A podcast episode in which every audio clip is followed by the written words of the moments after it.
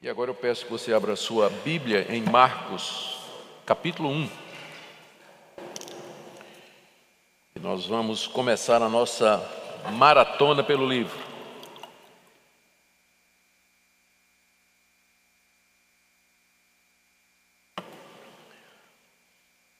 Vamos ler apenas o verso primeiro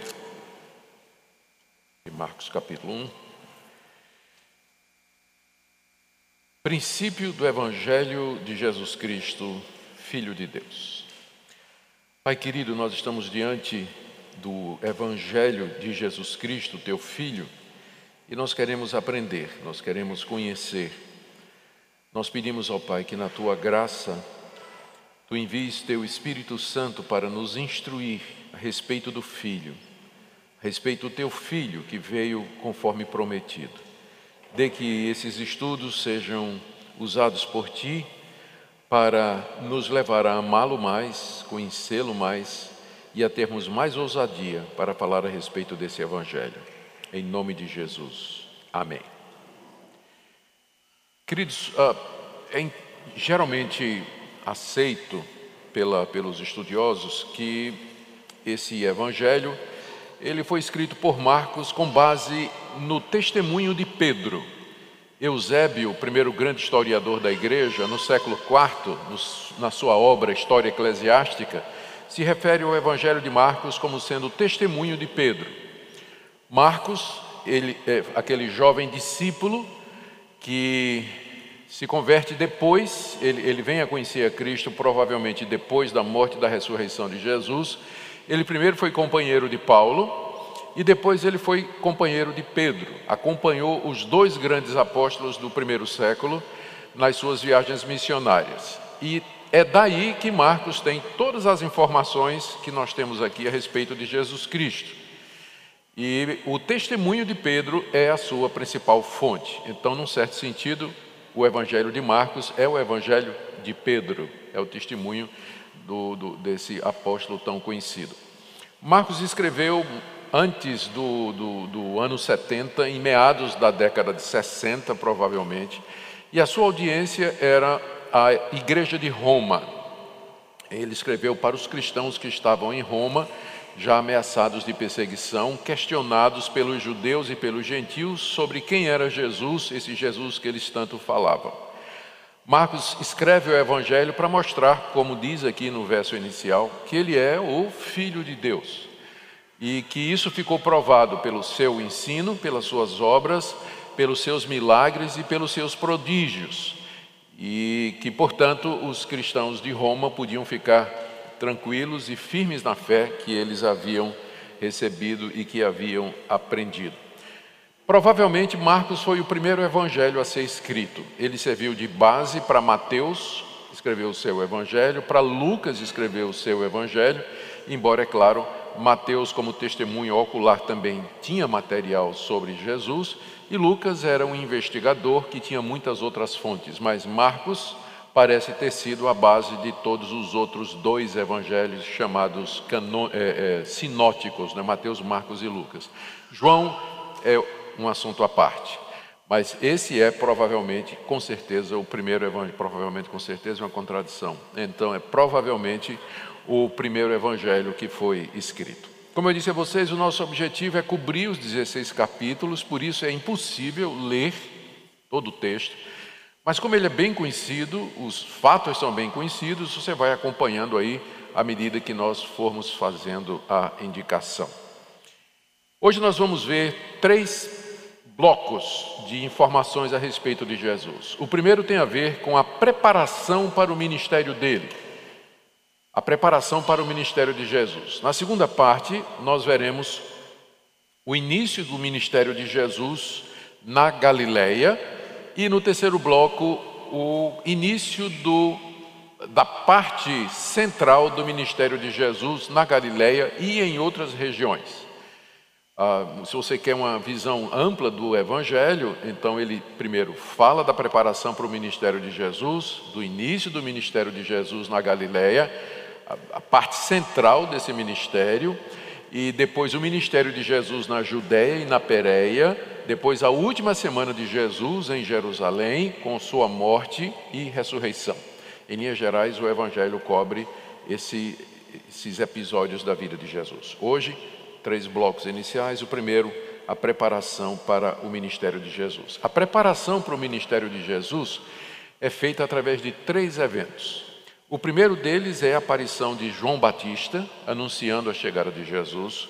O segundo é o batismo de Jesus. E o terceiro, a sua tentação no deserto. Esses três eventos preparam Jesus para começar o seu ministério. Então, o primeiro, o aparecimento de João Batista, precursor de Jesus, capítulo 1, de 1 a 8. Existem, existiam profecias a respeito de alguém que viria antes do Messias. Está em Isaías capítulo 40, verso 3, voz do que clama no deserto. Está em Malaquias capítulo 3, verso 1, quando Deus diz que vai mandar o anjo dele diante da sua face, aliás, vai mandar o mensageiro diante da face do Messias para preparar o seu caminho, e em Malaquias capítulo 4, de 5 a 6, onde é dito que antes dos fins dos tempos Deus mandaria o profeta Elias. E vocês sabem que João Batista é identificado como sendo esse Elias. Então o livro começa com essas profecias e apresenta João pregando no deserto, versos 4 a 6.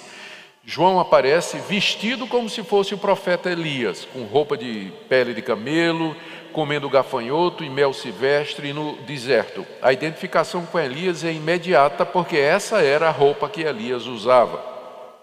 O local onde João aparece pregando, aí no verso 4 a 6, é no deserto, nas margens do rio Jordão, perto da cidade de Betânia.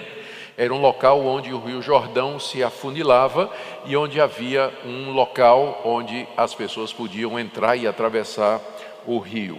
A pregação de João, segundo Marcos nos informa aqui, era que os judeus tinham que se arrepender dos seus pecados e serem batizados, porque o reino de Deus havia chegado e que o, as promessas de Israel, feitas a Israel pelos profetas, estavam se cumprindo.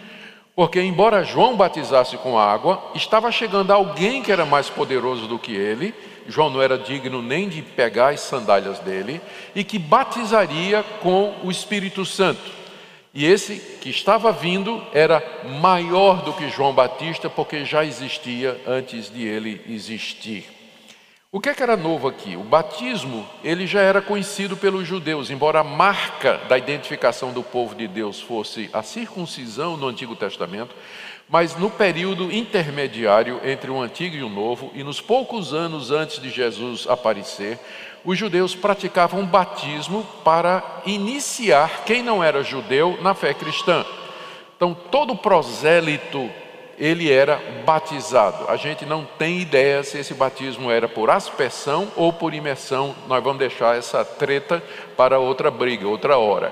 Mas o, todo novo judeu convertido que vinha de fora do judaísmo, ele passava por um processo de batismo. Já era conhecido o batismo como forma de iniciação.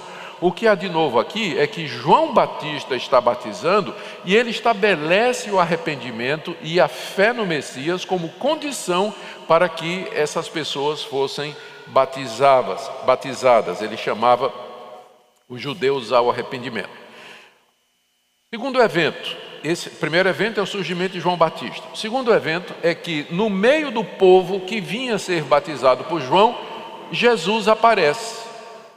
Jesus aparece no Evangelho de Marcos, já adulto, com 30 anos de idade, se submetendo ao batismo de João. Ele veio de Nazaré, está dito aí no verso 9. Nazaré era a cidade onde ele morava.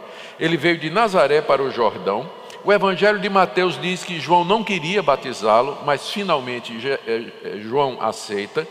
E quando Jesus é batizado, no momento do seu batismo, há uma voz que vem do céu dizendo: Esse é meu filho amado em quem me comprazo. E a gente não tem certeza se foi João Batista ou Jesus, porque o texto é ambíguo. Diz que ele viu o Espírito de Deus descendo sobre Jesus na forma de pomba. Então teve essa visão. Provavelmente foi visto por João Batista. João viu quando o Espírito Santo desceu sobre Jesus na forma de pomba.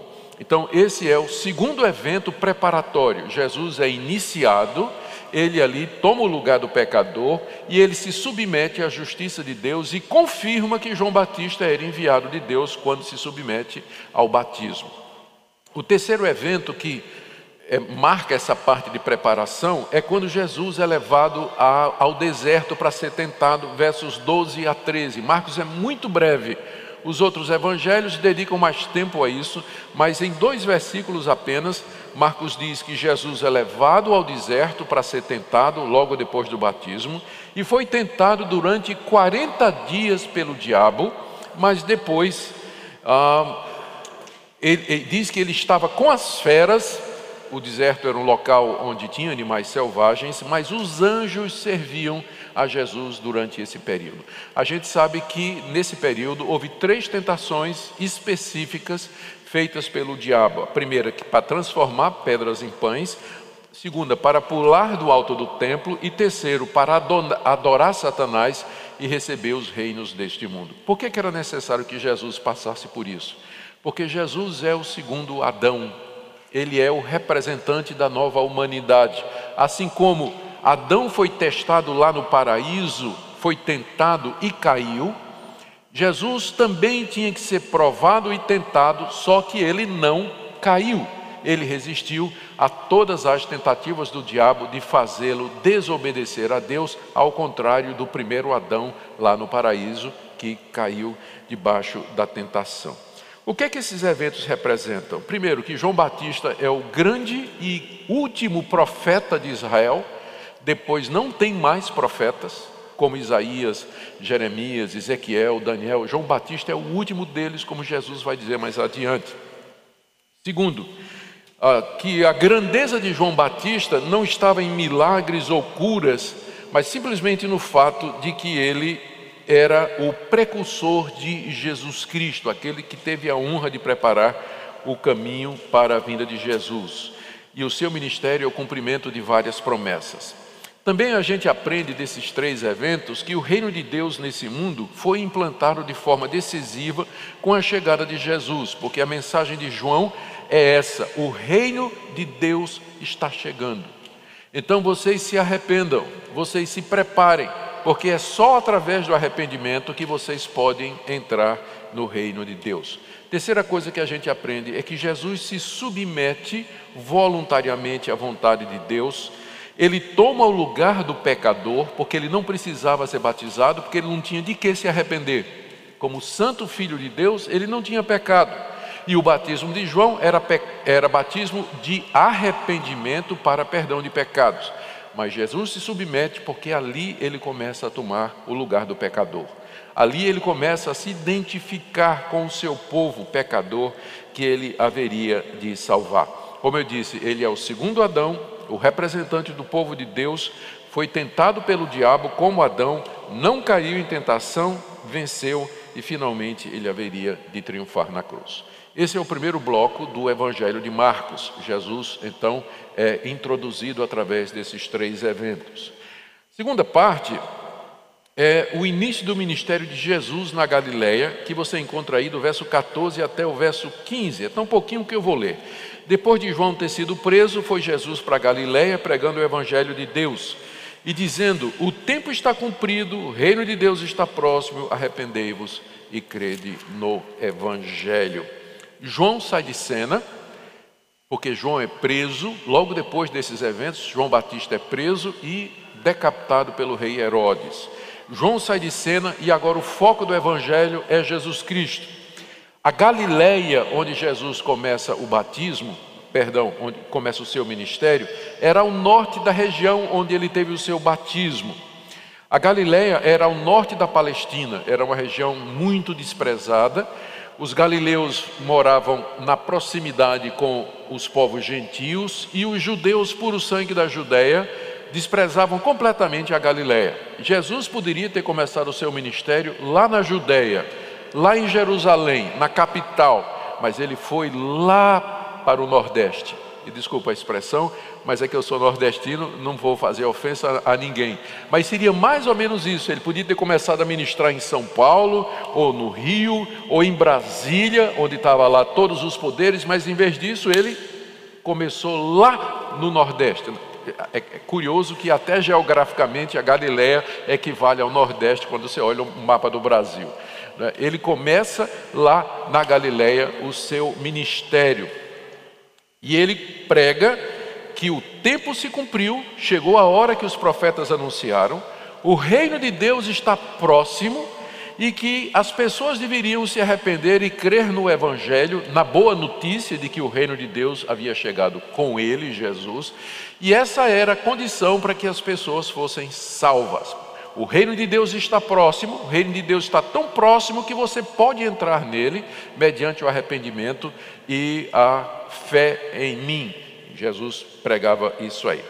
Vamos ver agora cerca de sete a oito eventos durante esse período que confirmam o que Jesus disse, que ele é o Messias, que confirmam o que João Batista disse, que ele é o que batiza com o Espírito Santo, ele é o Messias, ele é aquele que haveria de vir conforme os profetas, aquele que inaugurou o reino de Deus.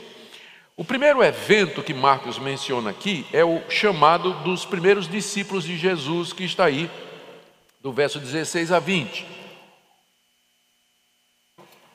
Mal Jesus começa a pregar e ele começa a chamar pessoas para estarem com ele, para o seguirem e para aprender com ele. E aí, do verso 16 a 20, você tem o chamado de três pescadores, Simão e André, perdão, quatro. Simão e André, Tiago e João. Eles eram irmãos, né? Simão e André eram irmãos e Tiago e João também eram irmãos. Eles tinham em comum que eles eram pescadores. Ali nas margens do Mar da Galileia, que foi onde Jesus começou o seu ministério, só para lembrar aqui, Jesus vai para a Galileia e ele faz a sede do seu ministério na cidade de Cafarnaum. Cafarnaum fica às margens do chamado Mar da Galileia, que na verdade não era mar, era um grande lago, na verdade, mas era chamado de mar naquela época.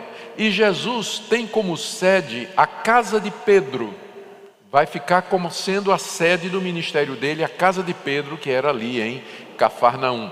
A família de Jesus tinha ficado em Nazaré, que ficava mais para a esquerda quando você olha o mapa, mas Jesus foca em Cafarnaum e na região ao redor do mar da Galileia. E lá havia muitos pescadores. E Simão e André já conheciam Jesus, de acordo com o Evangelho de João, eles já conheciam Jesus, e eles são chamados juntamente com Tiago e João para se unir a Jesus, e a promessa que Jesus faz é essa: vocês vão se tornar pescadores de homens. Essa foi a chamada que Jesus fez, dizendo: Venham após mim e eu farei de vocês pescadores de homem. E ali, depois de. E eles vêm, os quatro então se unem e vão, seguem a Jesus. E dali Jesus entra na cidade de Cafarnaum, que era a cidade onde ele, se, ele vivia, e ele entra no sábado lá na sinagoga e aparece um homem endemoniado lá na sinagoga, começando a dizer que Jesus é o Filho de Deus. Os demônios já sabiam aquilo que Jesus estava dizendo e que João Batista estava anunciado, que o Filho de Deus estava chegando, que na verdade havia chegado. Os demônios foram os primeiros a perceber isso. Né? Os demônios disseram: É Ele, esse que a gente temia, esse que a gente não queria que viesse, ele chegou. E uma pessoa endemoniada começou a professar no meio da sinagoga que Jesus era o Filho de Deus. Está aí do verso 21 até o 28. E Jesus expulsa o demônio somente com a palavra, causando grande sensação e espanto, porque naquela época tinha exorcismo. Tinha exorcismo, os judeus praticavam exorcismo, só que o exorcismo durava sete dias. Se pegava objetos da pessoa, orava em nome de Yahvé, ah, os sacerdotes faziam toda uma, um, um cerimonial, lutavam contra o demônio durante sete dias para expulsar o demônio. Imagine qual não é o espanto quando lá na sinagoga Jesus diz assim: sai. E o demônio sai na hora, e todo mundo então começa a perguntar: quem é esse?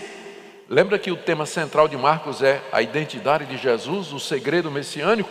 Começa então, esse milagre de Jesus já provoca: ué, quem é esse que expulsa demônios só com a palavra? De onde vem essa autoridade? Quem, quem é essa pessoa?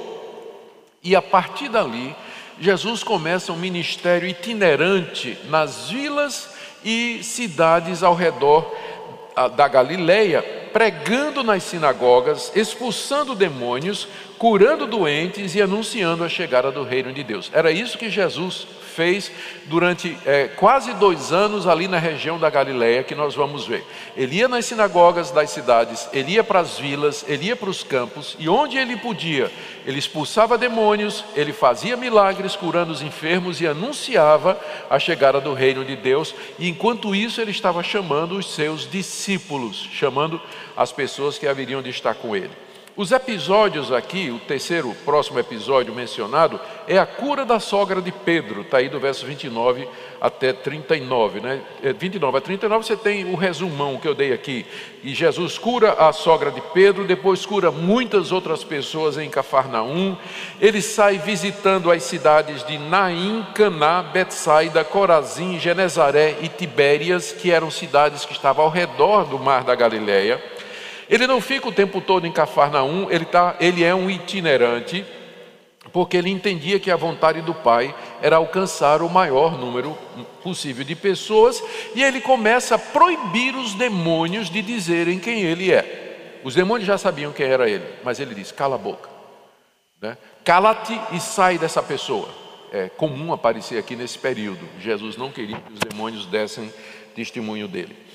Destaque, próximo evento aqui, o evento número 4, né, durante esse período que Marcos destaca, é a cura de um leproso, que está do verso 40 ao verso 45.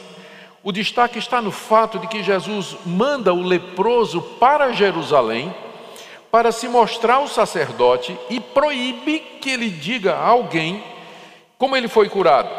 Entretanto, o leproso, ele sai e começa a espalhar por todo lugar que quem o havia curado foi Jesus. E como resultado, diz aí Marcos, Jesus não podia mais caminhar em público e ele procurava os locais desertos. Ele, primeiro ele proibiu os demônios de dizer quem ele era. Agora ele começa a proibir as pessoas que foram curadas. Jesus não queria ainda que a sua identidade fosse plenamente revelada, porque nós vamos ver, o povo estava querendo um líder e um Messias, não de acordo com a palavra de Deus. Então, Jesus está esperando o momento certo de revelar sua identidade. Ele manda que esse pessoal fique calado. E aí temos o evento número 6, que é o chamado de um publicano, cham, é, cujo nome era Mateus ou Levi. Está aí do verso, capítulo 2, de 13 a 17. Jesus começa a se aproximar dos publicanos, pecadores e prostitutas que de boa vontade o seguiam e que procuravam ouvir a sua mensagem. Esse é um fenômeno que começou a acontecer e que vai servir de motivo para a crítica dos líderes religiosos a Jesus. É que à medida que Jesus ia pela região da Galiléia, naquelas vilas e cidades anunciando o evangelho, ele despertou o interesse e a atenção não somente dos judeus religiosos e praticantes, mas daqueles que eram excluídos da religião do judaísmo, que eram os publicanos, publicanos eram judeus, cobradores de impostos, eles eram odiados não porque cobravam impostos, mas porque Israel estava debaixo do domínio de Roma e, e tinha de pagar tributo. Todo homem tinha que pagar imposto para Roma. E o que é que os publicanos faziam? Eles compravam os impostos e arrecadavam do seu próprio povo e tinham uma margem de lucro aí. Então, eles ganhavam dinheiro cobrando imposto do seu próprio povo para repassar para Roma. Por isso, eles eram odiados e eles não eram bem vistos. Todo publicano que aparece nos evangelhos é sempre negativamente. É, Levi era um publicano, tem a história de Zaqueu, aquele publicano. Jesus conta a parábola do publicano que vai orar no templo juntamente com o fariseu. O publicano era o símbolo das pessoas odiadas e rejeitadas por não serem patriotas e por traírem a nação. Eles não eram bem vistos. Mas um grande número de publicanos começou a seguir Jesus depois que Jesus chamou um deles, Levi, Mateus, não é? Diz, chamou Levi. Levi estava lá cobrando seus impostos. Jesus chama e diz: Venha comigo. Ele abandona tudo e começa a seguir a Jesus, o que faz com que outros publicanos comecem a se chegar também. Outro tipo de gente que começou a, chegar a, a seguir Jesus foram os chamados pecadores que eram prostitutas, eram gente imoral, gente que não frequentava a sinagoga. Esse pessoal começou a ter um interesse muito grande na pessoa de Jesus e boa parte da multidão que seguia Jesus era feita de gente assim. Os religiosos, eles não andavam com esse pessoal. Eles detestavam os publicanos, detestavam as prostitutas e os imorais, os pecadores, eles não tinham contato nenhum diziam que esse pessoal era o combustível do fogo do inferno. Eles não, não queriam aproximação nenhuma. Agora vejam vocês o espanto deles quando esse homem que aparece com milagres, com poderes extraordinários, curando as pessoas, somente podia ser através de Deus, mas está andando com essa gentalha, está andando com esse pessoal que imundo, né? Então Jesus começa a ser um, um grande problema para os líderes religiosos. Né? Quem, quem, é esse homem? Onde eu vou encaixar? Ele não pode ser de Deus porque anda com esse pessoal aqui. Mas também ninguém pode fazer esses milagres que ele está fazendo se não for da parte de Deus. Então quem é Jesus é um grande dilema para os religiosos da sua época, aliás, até para o dia de hoje, né? Quem é Jesus continua sendo um grande dilema para os religiosos. Eles não conseguem entender quem era Jesus e por que Jesus se identificava com todo esse povo essa atitude de Jesus de comer com eles, porque o próprio Levi deu uma festa, Mateus deu uma festa na sua casa e convida Jesus e convida os seus amigos é, publicanos, né? Os fariseus olham para aquilo ali, os fariseus eram os líderes religiosos, eles olham para aquilo ali e dizem: esse homem não pode ser de Deus. Mas então quem ele é? De onde vem esse poder que ele tem? Como é que ele consegue expelir demônios, curar doentes, abrir os olhos de cegos, fazer aleijados caminhar? Limpar leprosos só com seu, a sua palavra, né? quem é essa pessoa? E Jesus começa a chamar a atenção, especialmente da liderança religiosa de Israel. Agora, deixe-me dar uma palavrinha sobre isso para vocês poderem entender por que Jesus conflitou com esses líderes. A religião do Antigo Testamento foi dada por Deus através de Moisés.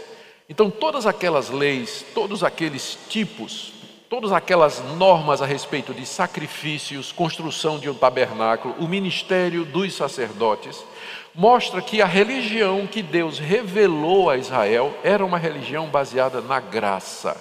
Não era baseada na lei, mas na graça, porque o judeu, quando ele não conseguia cumprir a lei, ele era perdoado quando ia ao templo ou ao tabernáculo e ele ali oferecia sacrifícios e Deus o perdoava livremente. Então, no centro da religião de Israel estavam os sacrifícios de animais e a graça perdoadora de Deus com base no sangue do animal. Então, era uma religião que era baseada na expiação de pecados mediante o sangue derramado que não é diferente do cristianismo. É a mesma religião, só que no Antigo Testamento foi dada na forma de símbolos, foi dada na forma de figura, tipos e promessas, apontando para a chegada do Messias, que haveria de ser o Cordeiro de Deus que derramaria seu sangue pelo pecado do mundo. Mas o que, que aconteceu? Israel não entendeu a lei.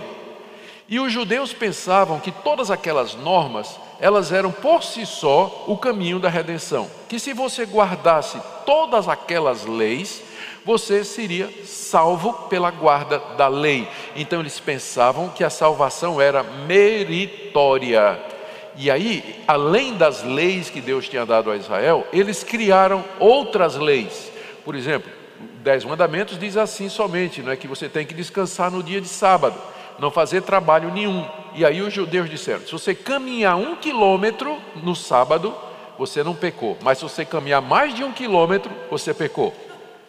Se você carregar 20 quilos no sábado, isso não é trabalho. Mas se você carregar 25 quilos, isso é pecado. E a lei de Israel falava que Israel não devia se misturar com os povos por causa da religião idólatra desses povos e da imoralidade desses povos, mas Israel deveria ser um testemunho. Os judeus transformaram aquilo num nacionalismo, criaram normas e regras que impediam o judeu de comer com o gentio, de, de, de, de ter sociedade, de falar com quem não era judeu.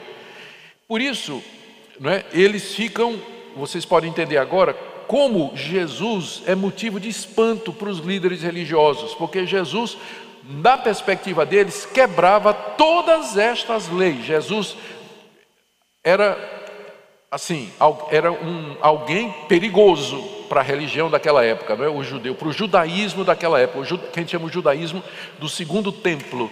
O judaísmo do segundo templo era legalista, nacionalista, era arrogante e não conhecia graça nem misericórdia. Quando Cristo aparece, ele é uma ameaça para essa religião, que não é mais a religião que Deus deu a Moisés no Antigo Testamento, mas uma deturpação. O judaísmo na época de Jesus era uma deturpação do que Deus tinha ensinado a Moisés. E é por isso que Jesus representa uma ameaça para eles. Jesus não, não encaixa dentro do, do, do, dos padrões que eles tinham feito. Os próximos três eventos aqui, aliás, tem três episódios em seguida que mostram esse conflito dos fariseus com Jesus. O primeiro deles é a questão do jejum. Está aí no capítulo 2, do verso 18 até o verso 22. No Antigo Testamento, presta atenção que isso aqui vai ser novidade para muitos. No Antigo Testamento, só tinha um dia em que o judeu era obrigado a jejuar, que era no dia do Yom Kippur, era o dia da propiciação de pecados. Só. Os demais dias era voluntário. Quem quisesse jejuar, que se sentisse triste, abatido pelos seus pecados, enfrentando a necessidade, aí o judeu jejuava, como Daniel jejuou, como ah, Samuel jejuou, como Davi jejuou quando perdeu o filho, estava muito aflito. Então tem muita gente jejuando no Antigo Testamento, mas é voluntário. Havia somente um dia em que era obrigado pela lei de Moisés, que era o dia da expiação. O que é que os fariseus que eram os líderes religiosos da época, fizeram. Eles inventaram jejum obrigatório três vezes por semana. Então, todo judeu daquela época jejuava três dias por semana. Era obrigado, fazia parte da religião deles. E sabe quantos dias por semana Jesus jejuava? Zero.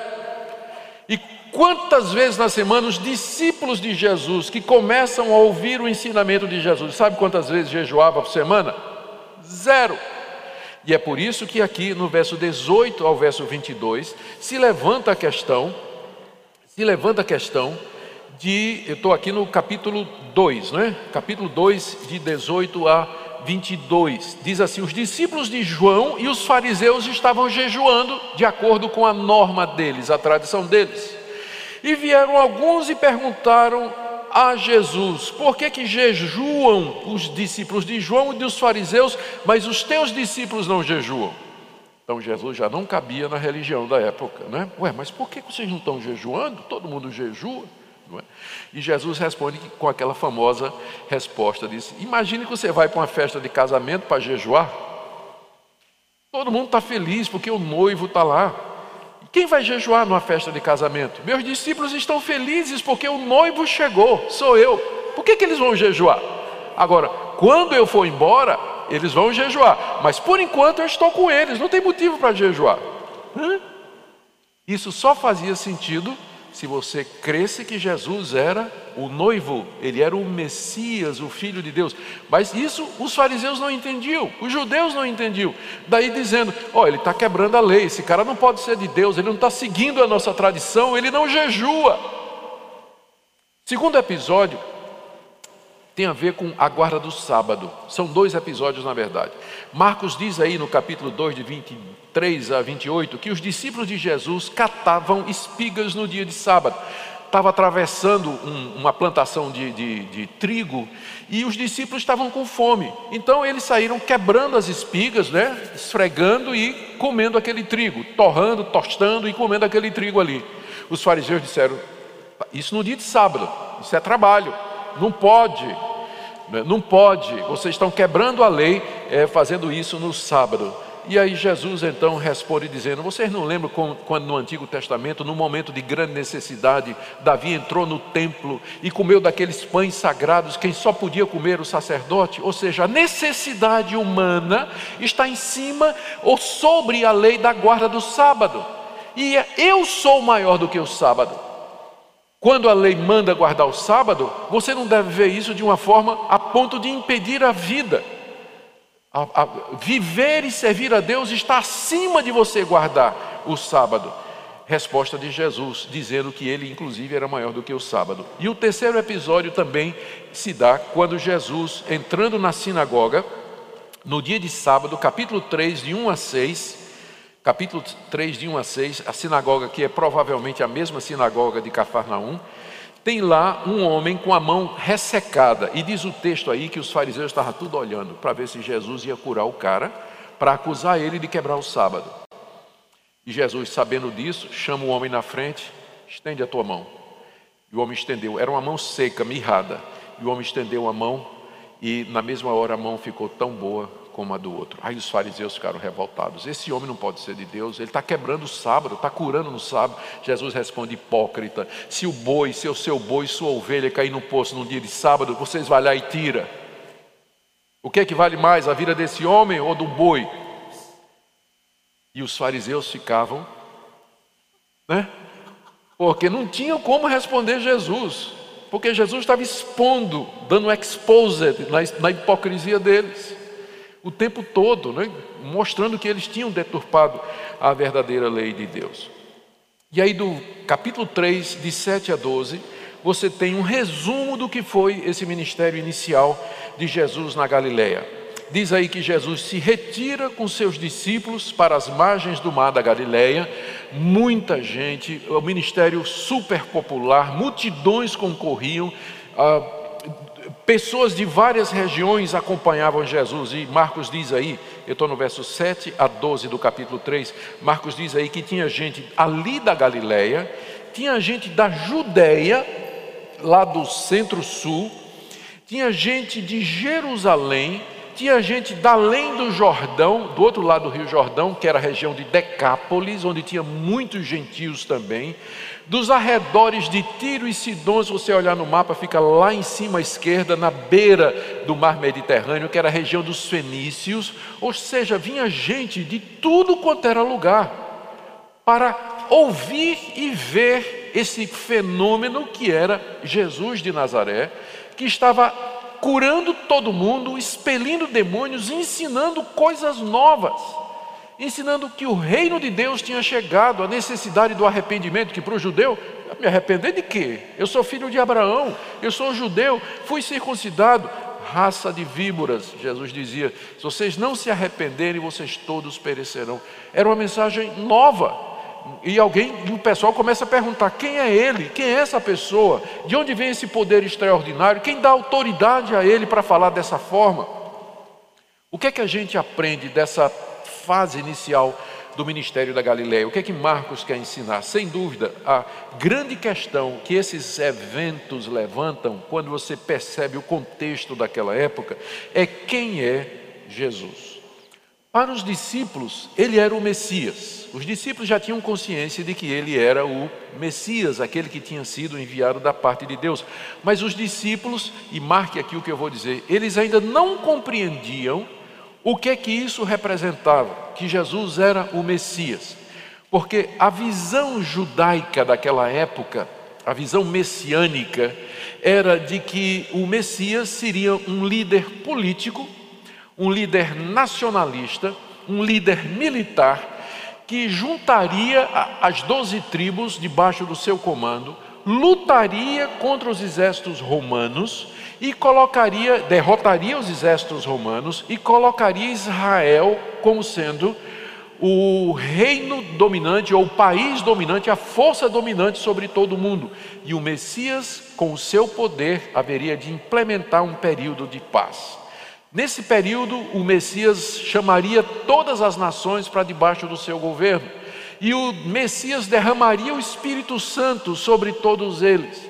Mas a visão principal que os judeus tinham sobre o Messias é que ele era um nacionalista, ou seja, que ele viria para livrar a nação de Israel do domínio romano e que colocaria Israel como sendo a nação mais importante da terra. Então os discípulos criam nisso. Eles diziam, Jesus é o Messias, mas só que eles tinham essa ideia de Messias. Por isso que quando Jesus começa a dizer, eu vou ser traído, eu vou ser morto, eu vou ser entregue na mão dos sacerdotes e dos gentios, os discípulos disseram, mas peraí, né? como assim? É por isso que Judas se decepcionou.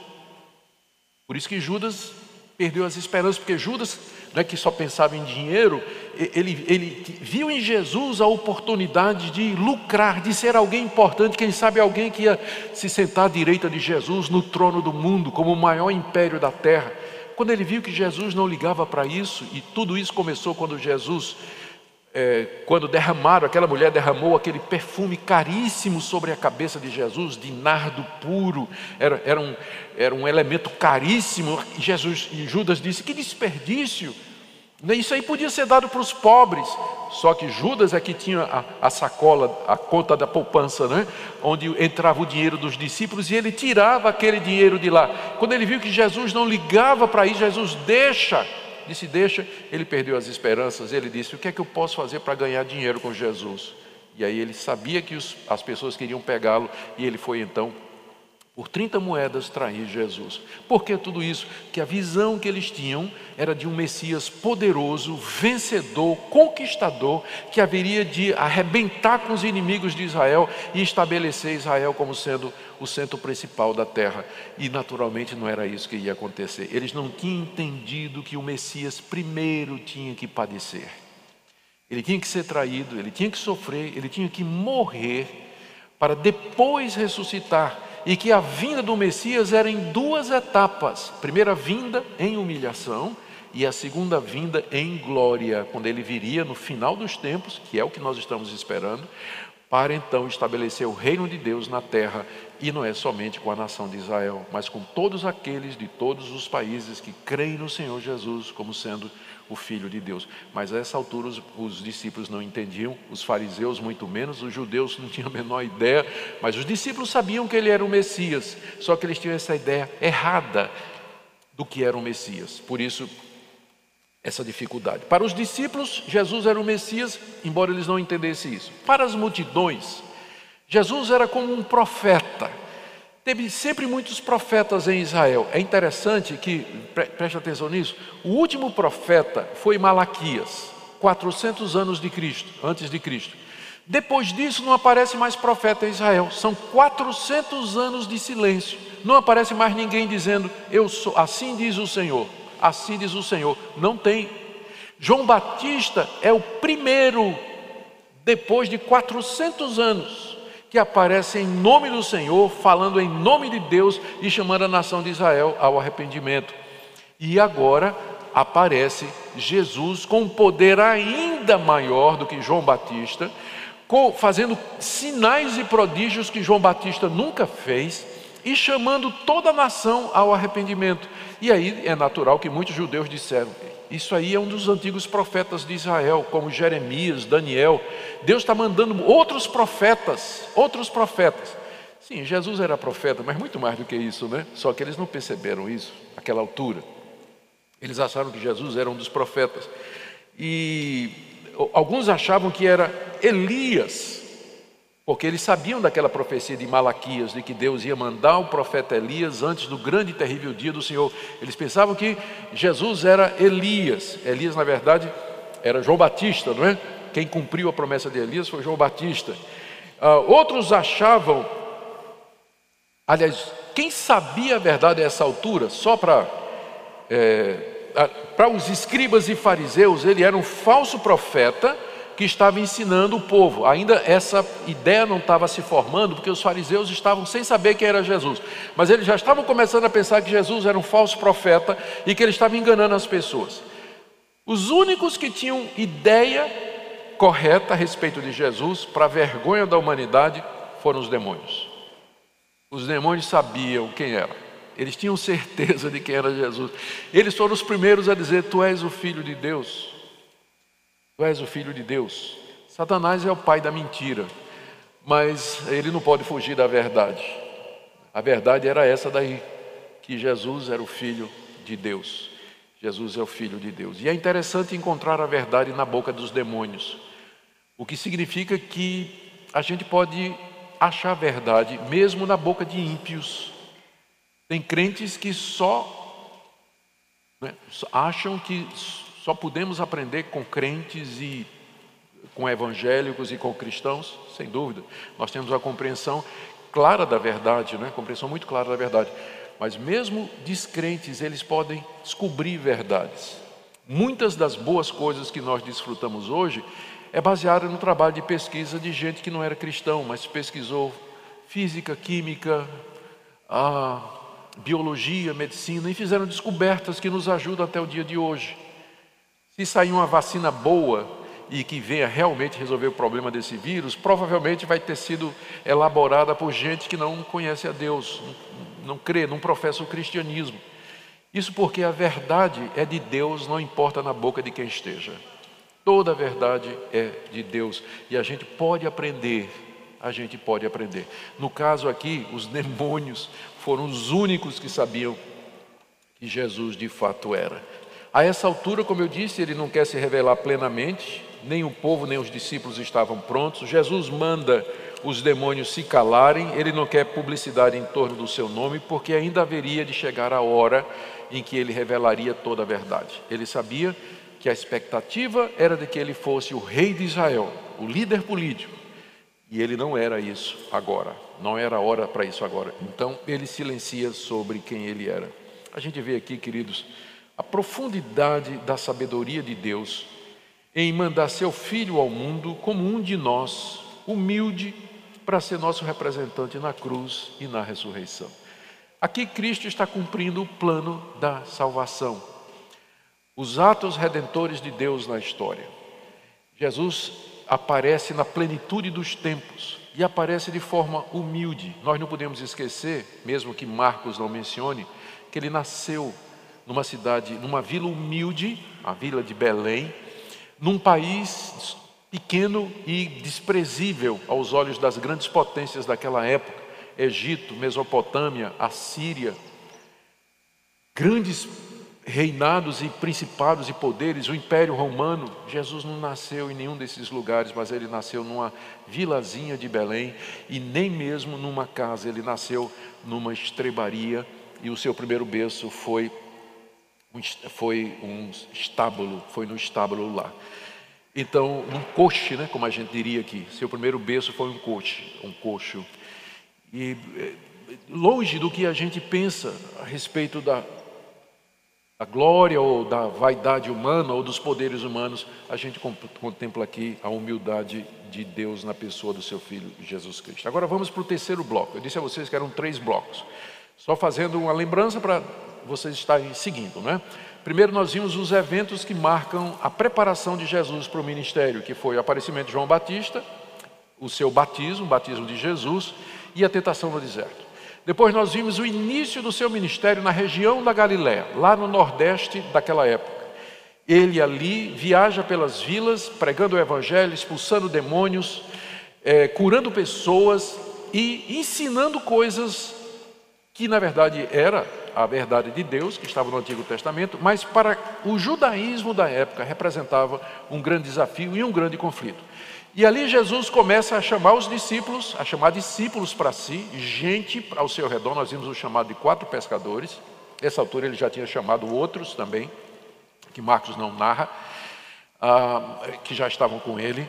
E ele começa a ter conflito com os fariseus por causa de andar com os humildes, os desprezados, os publicanos, os pecadores, e por quebrar o sábado, na avaliação dos fariseus. Então, os fariseus já estão armados para lutar contra eles. Como eu estou falando muito sobre fariseu, deixe-me dar rapidamente um, uma síntese da liderança daquela época. O judaísmo daquela época era dividido em seitas ou denominações, como nós temos hoje na igreja evangélica. Na igreja evangélica, nós temos batista, presbiteriano, metodista, pentecostal e tudo mais. No judaísmo da época, daquela época, também era dividido em denominações. Você tinha a seita dos fariseus, que eram os mais estritos, a palavra fariseu significa separado.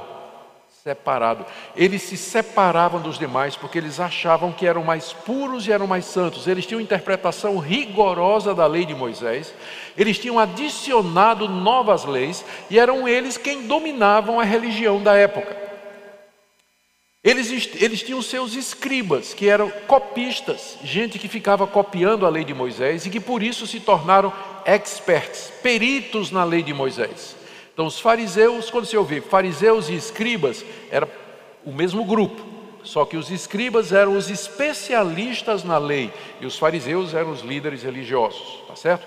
Depois você tinha os saduceus. Os saduceus estavam mais ligados ao poder era o pessoal mais da elite, eles tinham uma interpretação frouxa da lei de Moisés, não acreditavam em ressurreição, não acreditavam em anjo, eles tinham dúvidas a respeito disso, eles não acreditavam. Vocês tinham os, zelo, tinham os zelotes, os zelotes eram um grupo revolucionário que queria subverter o Império Romano, que não aceitava o domínio de Roma e que de vez em quando fazia uma revolução. Aparecia um, um, um líder revolucionário lá e os zelotes estavam lá. Um dos discípulos de Jesus era um zelote. Jesus foi chamar um zelote para ser discípulo dele. E você tinha os essênios. Os essênios não moravam em Jerusalém, mas moravam no Mar Morto, numa região chamada Qumran. A gente sabia da existência deles, a Bíblia não menciona esse grupo, mas a gente sabia da existência deles através de Filo de Alexandria e de um outro escritor antigo que faz menção para eles. Até que na década de 50 do século passado, descobriram as cavernas de Qumran e a biblioteca desses essênios, dezenas e dezenas de livros, datando de 150 anos antes de Cristo. Então a gente tem cópias do Antigo Testamento, porque eles copiavam a lei, de 150 anos antes de Cristo. Já pensou? Isso aí foi um grande avanço no nosso conhecimento do Antigo Testamento. Então, esse era o cenário político religioso daquela época. E a liderança era composta pelos fariseus, que não se davam com os saduceus. De repente, a gente vai ver que eles dois vão se unir contra o inimigo comum. Parece muito comum isso na política, né? Dois partidos que se odeiam se juntam contra um partido comum. Isso aconteceu também durante o ministério da Galileia de Jesus. Lá, os fariseus se juntam com os saduceus para enfrentar Jesus Cristo. Gente, deixe-me correr aqui que o meu tempo está terminando. E a gente tem que chegar no final, não é? No capítulo 16. Então, deixe-me correr aqui. Vou agora para a terceira parte eu, do que eu pretendia falar hoje, o terceiro bloco, é o início, o período intermediário do ministério de Jesus, ainda na região da Galiléia. São três coisas aqui. Jesus começa a focar nos seus discípulos. Segundo, a tensão contra os líderes religiosos aumenta, vai escalando. E terceiro, o segredo messiânico continua mantido. Isso é o período intermediário. Em tempos e anos, aqui a gente já cobriu praticamente um ano do ministério de Jesus. Nós vamos entrar agora no segundo ano do ministério de Jesus, que ainda é na Galileia. Certo? Segundo ano do ministério dele. Lembre, são três anos que ele ministrou. Vamos entrar agora no segundo ano. Nesse período, o que, é que aconteceu de importante que Marcos narra aqui? Primeiro, Jesus escolhe os doze apóstolos. Isso é muito importante. Né? Depois de um ano, mais ou menos, um ano e pouco, Jesus agora chama doze apóstolos, está aí, capítulo 3, do verso 13 até o verso 19. A pergunta é: por que doze? Por que não dez e por que não quinze? Por que doze? É óbvio, doze é simbólico da nação de Israel, porque Israel tinha quantas tribos? Doze. Quantos patriarcas? Doze. Então, Jesus, ao escolher doze apóstolos, ele está instituindo o novo Israel, o novo povo de Deus, que são aqueles que creem em Jesus e que seguem a Jesus. É o, o, o, a, o povo de Deus renovado, por assim dizer, hum, através dessa escolha, esse, esse, povo novo que crê que o reino de Deus chegou e que Jesus é o Messias, faz parte dessa nova humanidade que é caracterizada, como no Antigo Testamento, pelos doze apóstolos. A palavra apóstolo significa enviado. enviados como autoridade, como alguém que representa aqueles que enviou. Jesus diz aí Marcos: chamou doze para estar com ele e para enviá-los a pregar e expelir demônios. E a relação dos doze nós encontramos aí no capítulo 3, a partir do verso 16: Eis os doze que designou: Simão, a quem chamou de Pedro, Tiago, filho de Zebedeu, e João, seu irmão, a qual deu, deu o nome de Boneges, que quer dizer filhos do trovão.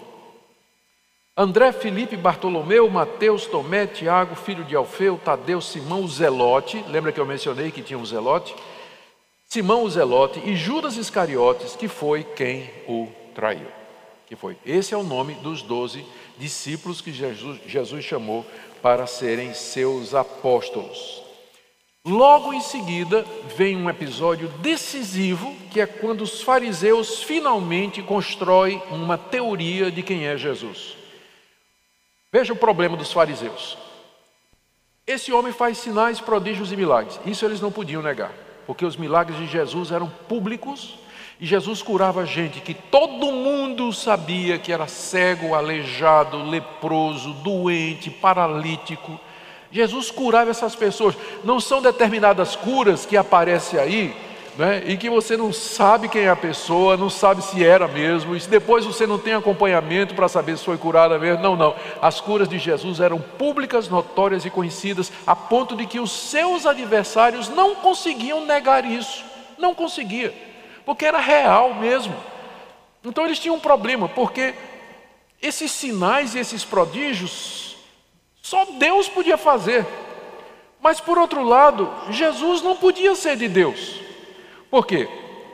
Quebrava o sábado, curava no sábado, comia, né, fazia festa no sábado com seus discípulos, comia e bebia com publicanos e pecadores, quebrava toda a tradição dos escribas e dos anciãos. Então ele não podia ser de Deus. Então, quem é esse homem? De onde vem esse poder? Mas havia uma terceira alternativa. E alguém, imagina alguém chegando e dizendo, mas peraí gente, tem, tem outra solução. E se o poder dele vier do diabo? E se ele for um endemoniado? Aí está explicado. Explica porque é que ele tem poder para fazer estas coisas, ele faz isso pelo poder de Satanás, e explica porque que ele está quebrando toda a lei de Deus. Ele está possuído por um espírito.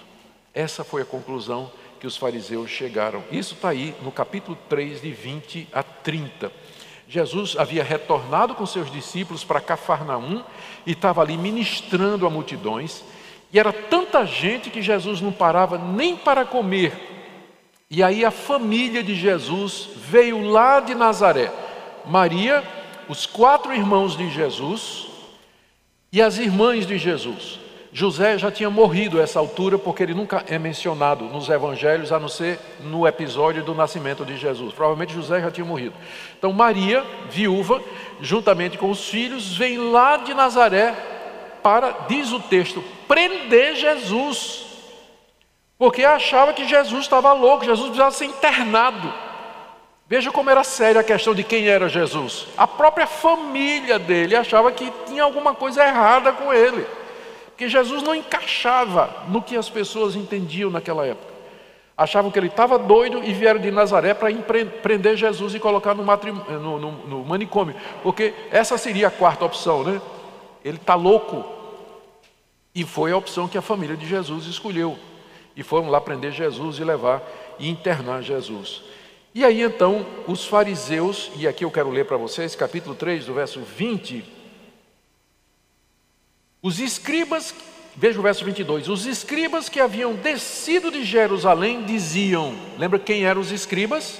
Eram os especialistas na lei da religião dos fariseus, que de tanto copiar a lei, eram conhecidos como doutores da lei e experts na lei. Esses eram os mais perigosos. Os escribas que vieram de Jerusalém disseram: Ele está possesso de Beuzebu. Baal Zebub, em grego, era o nome de uma divindade pagã conhecida como o Deus das moscas. O Senhor das moscas, porque a palavra Baal significa Senhor. Então, era um demônio, era um Deus adorado pelos pagãos, conhecido como o Senhor das moscas. E era conhecido considerado o maioral dos demônios, o demônio mais importante, ou o anjo, ou o Deus mais importante para os pagãos. E aí os fariseus disseram: ele está possuído por esse anjo, por esse espírito, esse demônio chamado Beuzebu. Por isso que ele pode fazer os milagres que ele está fazendo. Qual foi a resposta de Jesus? A resposta de Jesus foi, primeiro, contar a parábola do reino dividido. Jesus disse: Mas como assim? Beuzebu está expulsando Beuzebu? Todo reino que tiver dividido contra si mesmo vai cair, e toda casa dividida contra si mesmo não persiste. Se eu estou possuído de Beuzebu e eu estou expelindo demônios, significa que meu reino não vai prosperar. Eu estou dando um tiro no pé. Primeira resposta. Segunda resposta. Jesus conta a parábola do homem valente. Ele diz assim: Imagine que você quer roubar um homem forte, valente, conhecido por ser violento, armado e que tem um tesouro na sua casa, você quer roubar aquele tesouro, você só pode entrar na casa dele para roubar o tesouro dele se você primeiro amarrar ele. Se você vencê-lo e amarrá-lo, aí você pode roubar o tesouro dele. O que, é que Jesus queria dizer com isso? Eu só expulso demônios porque eu já amarrei o chefe deles. É por isso que eu tenho poder para livrar as pessoas de Satanás, porque eu já amarrei Satanás. O meu poder é maior do que o de Satanás. E aí a terceira coisa que Jesus diz, que aí eu quero que você leia comigo. Verso 28 até o verso 30. Jesus, terceiro lugar, Jesus diz: Em verdade eu digo que tudo será perdoado aos homens, os pecados e as blasfêmias que proferirem, o que você fizer de errado, e as blasfêmias, as idiotices e bobagens que você disser contra Deus, Deus pode perdoar se você se arrepender. Mas Aquele que blasfemar contra o Espírito Santo não tem perdão para sempre, visto que é réu de pecado eterno. Isso porque diziam está possesso de um espírito imundo. Agora você sabe o que é a blasfêmia do Espírito Santo. Se eu falar, eu vou falar, mas quando você lê no contexto, você agora entende o significado. Blasfemar contra o Espírito Santo é você dizer que tudo que Jesus Cristo fez pelo poder do Espírito Santo, porque ele estava cheio do Espírito Santo, Jesus, é você atribuir ao diabo a obra do Espírito Santo através de Jesus. É você dizer que aquilo que é feito em nome de Jesus, pelo poder do Espírito Santo, aquilo é obra satânica. Isso é chamado de falar mal. Blasfemar significa falar mal. Falar mal contra o Espírito Santo. E por que, que é um pecado que não tem perdão? E quem comete isso é, é réu de pecado eterno. Porque é exatamente o Espírito Santo quem nos convence da verdade, é quem nos convence da justiça, que nos leva a Jesus Cristo. Se você o chama de Satanás, você está resistindo àquele que é capaz de converter você, convencer você e levar você a Deus. Por isso que você está lutando contra a sua própria conversão. Então é uma inconversão. Então, da mesma forma que depois que você se converte não tem volta, quando você blasfema contra o Espírito Santo, é uma inconversão, não é desconversão, porque crente não comete esse pecado. Tá? Crente verdadeiro nunca faz isso. Mas quando o incrédulo chega a esse ponto, então é uma inconversão, não tem volta. Quem está dizendo isso é Jesus Cristo, não sou eu. Ele está dizendo aqui, ó, é réu de pecado eterno, porque diziam está possesso de um espírito imundo. Você me pergunta quem hoje poderia cometer esse tipo de pecado? Todos aqueles que conscientemente, voluntariamente, saber, tendo ouvido o Evangelho, conhecido o Evangelho, aprendido o Evangelho, de alguma forma ter sido tocado pelos benefícios do Evangelho, ter sido batizado, provado da ceia do Senhor, ele virou as costas para tudo isso, apostatou, negou e não somente deixou de ir para a igreja, ele se tornou um militante contra o Evangelho, dizendo que tudo aquilo que Jesus fez, tudo isso que acontece em nome de Jesus é coisa do diabo, é coisa de Satanás. Então, quando a pessoa chega nesse ponto, não tem retorno para ela, não tem retorno. Por isso que eu queria gastar algum tempo com isso aqui, porque essa, esse conceito de blasfêmia contra o Espírito Santo é muito difundido entre os evangélicos, mas quando você não estuda no contexto geral, as pessoas ficam dizendo que se você questionar que alguém está falando em línguas, é blasfemar contra o Espírito Santo. Não é. Eu sou chamado a provar os espíritos se eles procedem de Deus. Eu não estou dizendo que é coisa do demônio, eu estou querendo entender qual é a procedência disso aí. Então, tem, tem muita coisa errada em torno disso, por isso eu me demorei mais um pouquinho aqui. Muito bem, e aí, em seguida, Jesus identifica a sua verdadeira família. Porque lembra que a família dele queria prendê-lo pensando que ele estava louco, não é? Está aqui, ó, vocês, está aqui, ó, está no verso 20, 20 e 21, lê aqui comigo, do capítulo 3. Jesus foi para casa, a casa aqui é a casa dele em Cafarnaum, provavelmente a casa de Pedro. Não obstante, a multidão afluiu de novo, de tal forma que nem podiam comer. E quando os parentes de Jesus ouviram isso, saíram para o prender, porque diziam: está fora de si, ou está louco. E agora Jesus então define, eles disseram: vamos lá. Chegaram, que é o que diz aqui no verso 31. Nisso chegaram sua mãe e seus irmãos, e tendo ficado do lado de fora, mandaram chamar Jesus. Né? Eles saíram de Nazaré, foram para Cafarnaum, chegaram lá na casa onde Jesus estava, era tanta gente que não podiam nem chegar na, perto de Jesus e mandaram um recado para Jesus dizendo: Olha, tua família, tua mãe teus irmãos estão aí. Qual foi a resposta de Jesus? Quem é minha mãe e quem são meus irmãos? São esses que estão aqui e que estão ouvindo a palavra de Deus. Nossa, que pancada, né? que pancada. Primeiro, sobre Maria os mariólatras, não é, que querem fazer de Maria aquilo que ela não é. Maria merece todo o nosso respeito e consideração como crente que ela era, serva de Deus. Mas ela não era mais do que você e eu somos. A partir do Jesus, no momento que Jesus diz: "Quem é minha mãe?", ele já nega a Maria qualquer posição especial na igreja. Quando ele diz assim: "Minha mãe são vocês". Quem são meus irmãos? Meus irmãos são vocês que estão aqui ouvindo a palavra de Deus. Jesus então identifica a sua verdadeira família, esse povo novo, que esse novo Israel com os doze apóstolos, é a família dele, aqueles que ouvem a palavra de Deus nas palavras de Jesus aqui no verso 35. Qualquer que fizer a vontade de Deus, esse é meu irmão, irmã e mãe. É o novo povo de Deus que surge com o ministério de Jesus, e ele deixa isso muito claro. E deixe-me o último ponto aqui de hoje é quando Jesus, e é um, aqui é uma virada no ministério de Jesus, ele começa a ensinar por parábolas. Deixa eu beber uma aguinha aqui. O Marquinhos disse que eu podia ir até uma hora, vocês não têm problema com isso. Não, vamos lá.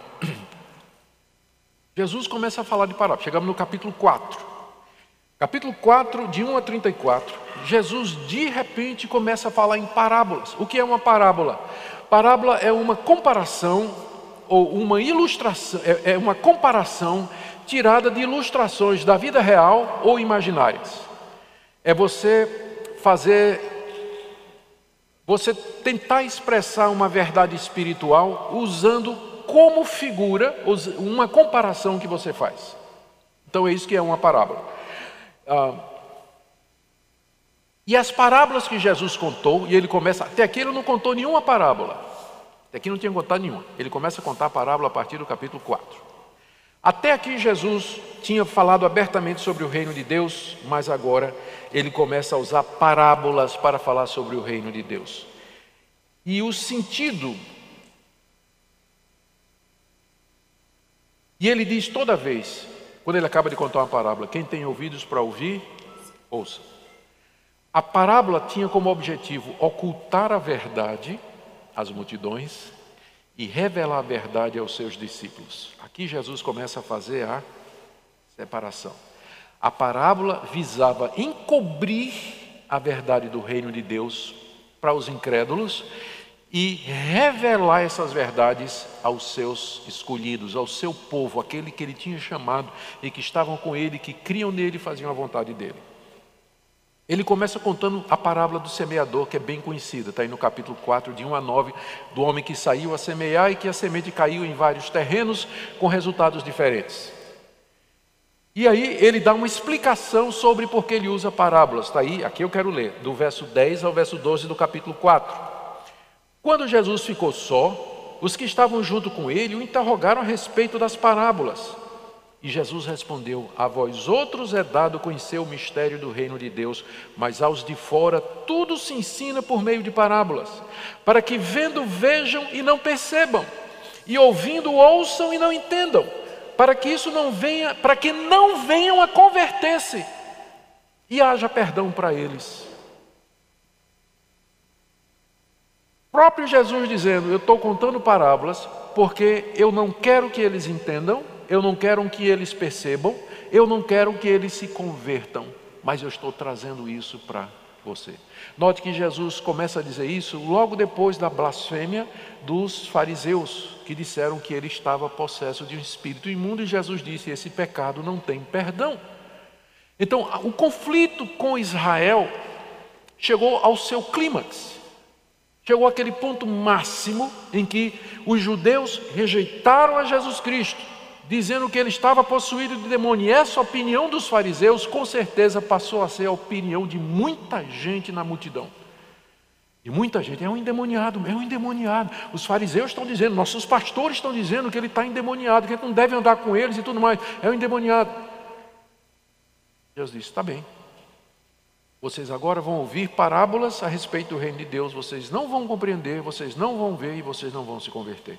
Em outras palavras, Jesus disse: Seja feita a vontade de vocês. Esse é o pior castigo que Deus pode dar a alguém, é quando Deus diz: Seja feita a tua vontade.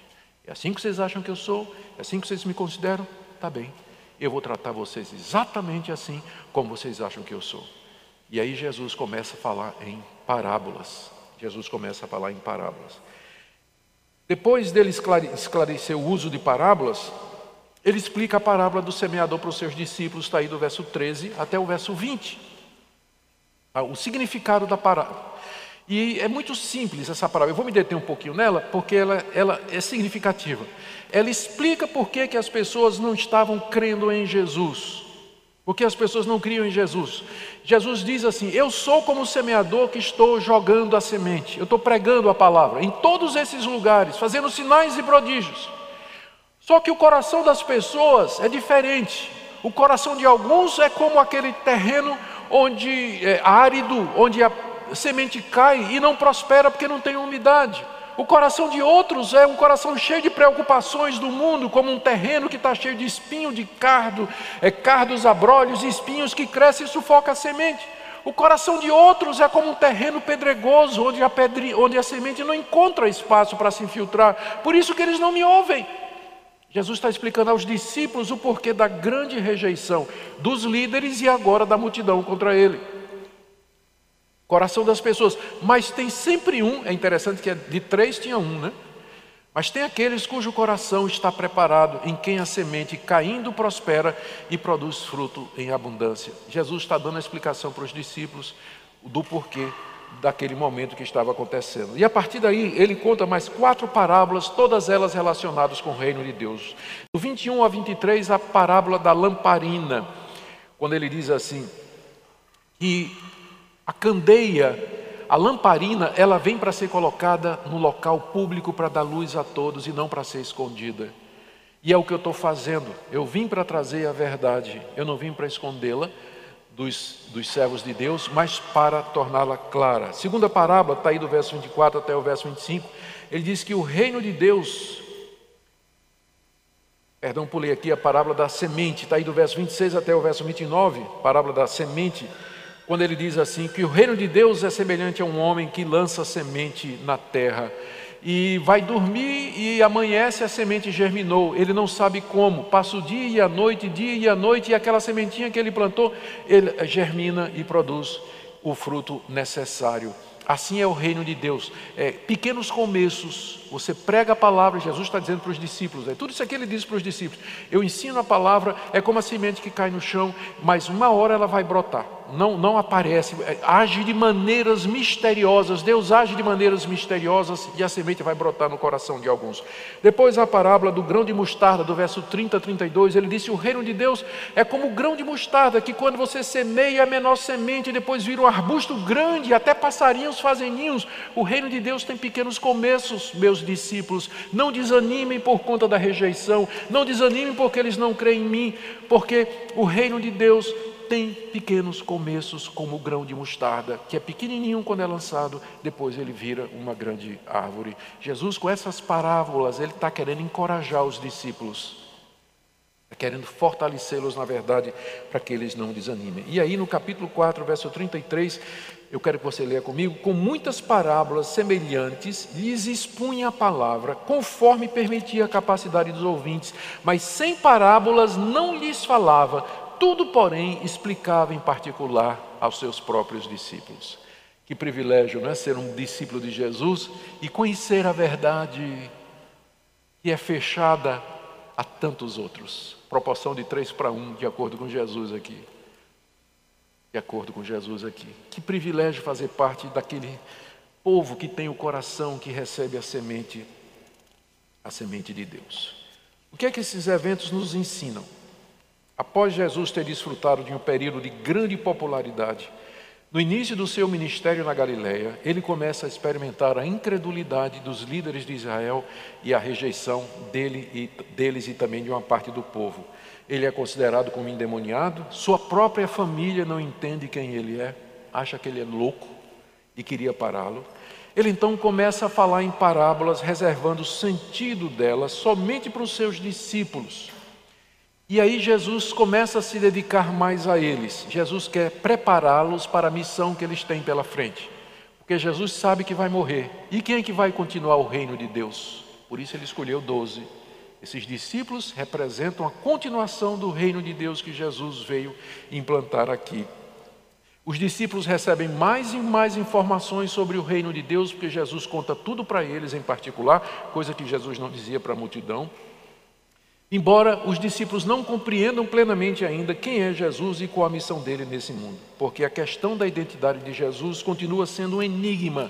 Profeta, João Batista, Elias, alguns imaginam que ele possa ser o Cristo, o Messias esperado, mas dentro das perspectivas políticas de Israel, nem mesmo a sua família, inclusive Maria, tinha entendido àquela altura quem ele seria. Isso tudo significa que somente Deus pode abrir os nossos olhos para entendermos quem é Jesus de Nazaré, o Filho de Deus, o Messias prometido, o Salvador do mundo, o Senhor da terra e dos céus, que morreu pelos pecadores e vive para todo sempre. Amém? Glória a Deus. Vencemos a primeira etapa. Amanhã, se Deus quiser, nós continuaremos a ver o ministério de Jesus na Galileia onde muitos outros eventos importantes serão descritos aqui pelo evangelista Marcos, pelo evangelista Marcos. E a nossa expectativa é que Deus muito nos abençoe, que a gente aprenda mais sobre quem é Jesus, os fatos relacionados com seu ministério, morte e ressurreição, para que nós o amemos mais e o sirvamos com inteligência e compromisso de coração. Amém? Vamos orar. Pai, te agradecemos pelo teu filho, te agradecemos que ele veio, te agradecemos que ele suportou a contradição dos pecadores, a incompreensão do povo. Te damos graças porque ele não desistiu, mas ele perseverou. Te damos graças porque ele está sentado agora à tua direita, tem todo o poder no céu e na terra. E depois de ter inaugurado o reino, ele virá para consumá-lo e, na sua, e a sua vinda nós esperamos com muita expectativa. Abençoe essa semana, Senhor, em que estaremos juntos. Em nome de Jesus. Amém.